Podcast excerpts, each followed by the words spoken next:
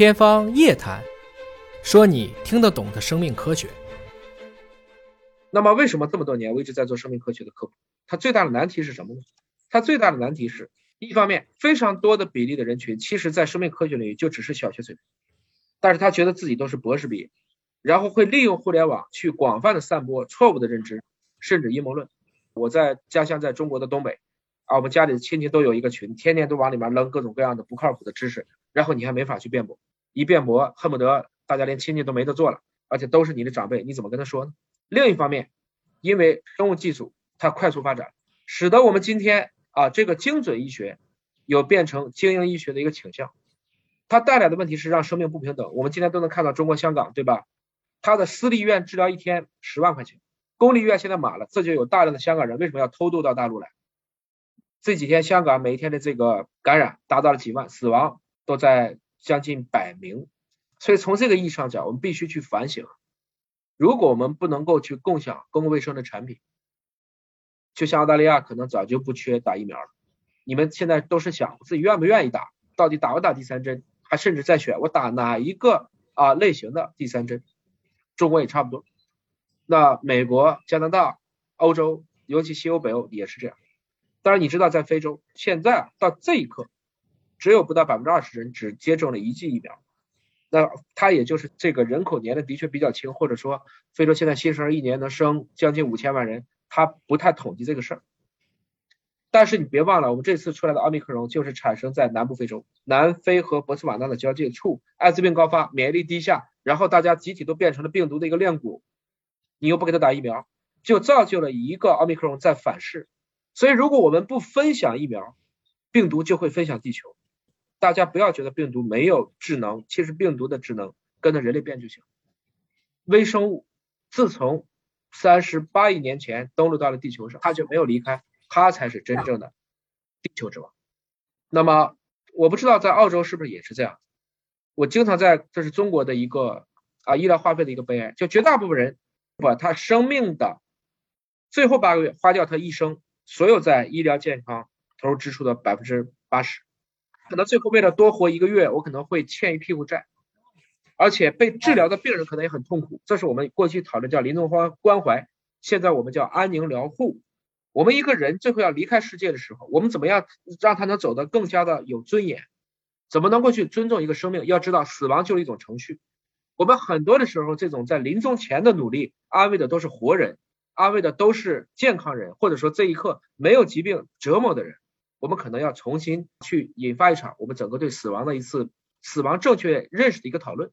我们可能在这个基础上再去考虑，一个人类，一个人类的肉身真的有必要永生吗？我其实这个在国内啊，经常会接到各种各样的十万火急的电话，让我去找某些特别好的医院安排床位，找哪个医生开刀，然后拿到病理切片就要加急做基因检测，经常帮别人去看各种影像学的片子，全世界都帮忙去买一些中国还没有上市的药品。我当时心里想的就一句啊，你早干什么去了？为什么不早点告诉我？后来呢，他会跟我说，哎，平时没少看相关的知识啊，天天都看这个能预防癌症，那个也能预防癌症，那为什么不靠谱呢？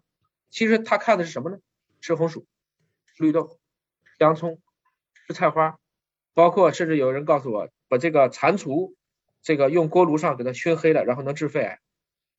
啊，这些很多都不乏高知。那我刚才看到澳大利亚的医疗费用百分之九十也是在临终和绝症治疗，所以说明全世界都一样，重治轻防，越治越忙。而且那一段的对生命的延续，既没有治疗啊，又极大的浪费这种相关的资源。除了可以说药厂炫技，一些顶尖的医生有高超的这样的技术，其实我觉得，对于我们整体的这种人均性寿命的损失年来看，它的收效或者是效果实际上是最低的。我们经常都会在微信群里看到，不要吃糖啊，我们把癌细胞饿死；不能喝牛奶，不能喝豆浆，不能喝隔夜水。隔夜水这个事情我一直都不理解。曾经有这么一个段子，说小明的妈妈啊问小明。这个喝隔夜水的问题，小明说：“妈妈，我早晨八点倒了一杯水，那么到晚上八点喝一下，这能不能喝呢？”妈妈说能喝。那晚上八点到第二天的八点能不能喝呢？妈妈说不能喝。他说晚上温度更低呀，为什么不能喝呢？妈妈想了想，把小明揍了一顿。他实际的问题就是在于，我们这种大量的不知道从哪来的，根本就没有原创性的这种段子不断的传，就会给大家弄成什么都不能吃，什么都不敢做。为什么癌症会年轻化了啊？这是个好问题。第一个是在于我们以前从来就不查，我们这几年甲状腺的发病率可能是乘三乘五的往上翻，换言之，不查是不是就没有？我们今天有多少是因为过度诊断所带来的问题？这是一个。第二个问题，的确我们不能否认，现在的生活节奏和生活压力太大了。我们看到现在非常多的恶性肿瘤，原先可能只出现在差不多四十岁以上高发，现在都有往三十岁这个倾向和比例。换言之，是现在的生活节奏、现在的生活压力，包括目前的环境污染，因为不仅仅是癌症年轻化了，三高也年轻化了。猝死更加的多发了，所以在这波中啊，无论如何，大家切记，钱财都是身外之物，我们还是应该让我们自己的命能够更好的去维系下去。所以关于肿瘤呢，我还特别想强调一句啊，没有突然发生的肿瘤，只有突然发现的癌症。任何一个肿瘤，从最开始的癌细胞，到它逃逸这种免疫的监控，再到变成一个原位癌，再到转移变成一个中晚期的肿瘤。少的数年，长的数十年，但凡只要做一次体检，都能阻断。比如说宫颈癌，比如说结直肠癌，比如说肺癌，比如说胃癌，这样的一些东西，其实都是应该说有办法去，我们在早期就发现。换言之，美国的人均性寿命并不高，它的人均性寿命预计在今年会低于中国了，尽管它的这个平均的人均花费是中国人的二十倍。但是我们要承认，美国的肿瘤的五年生存率啊，目前比中国还是要高二十几个点啊。我就对中美的数据是比较清楚的。但是你说是美国人治病治得好吗？不是，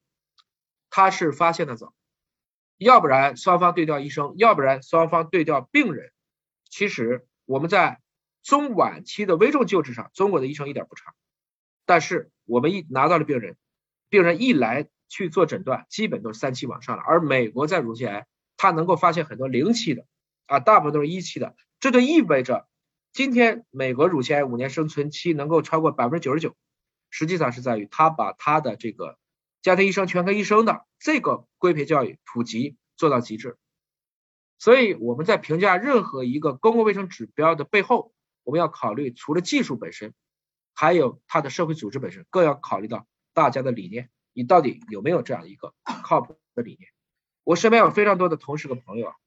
他们和他们的家人都是因为做了早期筛查，从而及时阻断了癌症的发展。因为癌症细胞就是在正常细胞当中突变所产生的，所以人类是不能告别癌症的。但是我们是可以告别中晚期的癌症。一个人如果活到八十岁，你得癌症的概率是四分之一。但如果你早早的就发现了，你得第二次癌症的比例就大幅度下降，因为一个人很难发生两次原位癌。你说我身边好像听过有两个原位癌的，那是幸存者偏差，因为就那一个人被你知道了，绝大部分人都没有，所以你不知道。归根结底，一个正确的信息，一个很便宜的筛查，其实就可以挽救一个生命乃至一个家庭。所以，我今天特别想跟大家讲，都在这个癌症高发期，要把癌症早防的意识要广为告知。这里说的早防不是做普通的体检，普通的体检我们去做一个肿瘤标志物。如果你的蛋白肿瘤标志物都已经是阳性了，那这个肿瘤一定不是早期了，所以必须要通过靠谱的基因检查、靠谱的影像学检查、靠谱的腔镜检查来确保我们能够把起码这几个大的瘤种、癌种我们能控制住啊，这是我特别特别想跟大家去分享。也许今天我们就能帮助几个人筛出几个早期癌症，他做一个原位的手术，简单的干预，我们就能让他延续几十年的生命，这才是真正的做功德。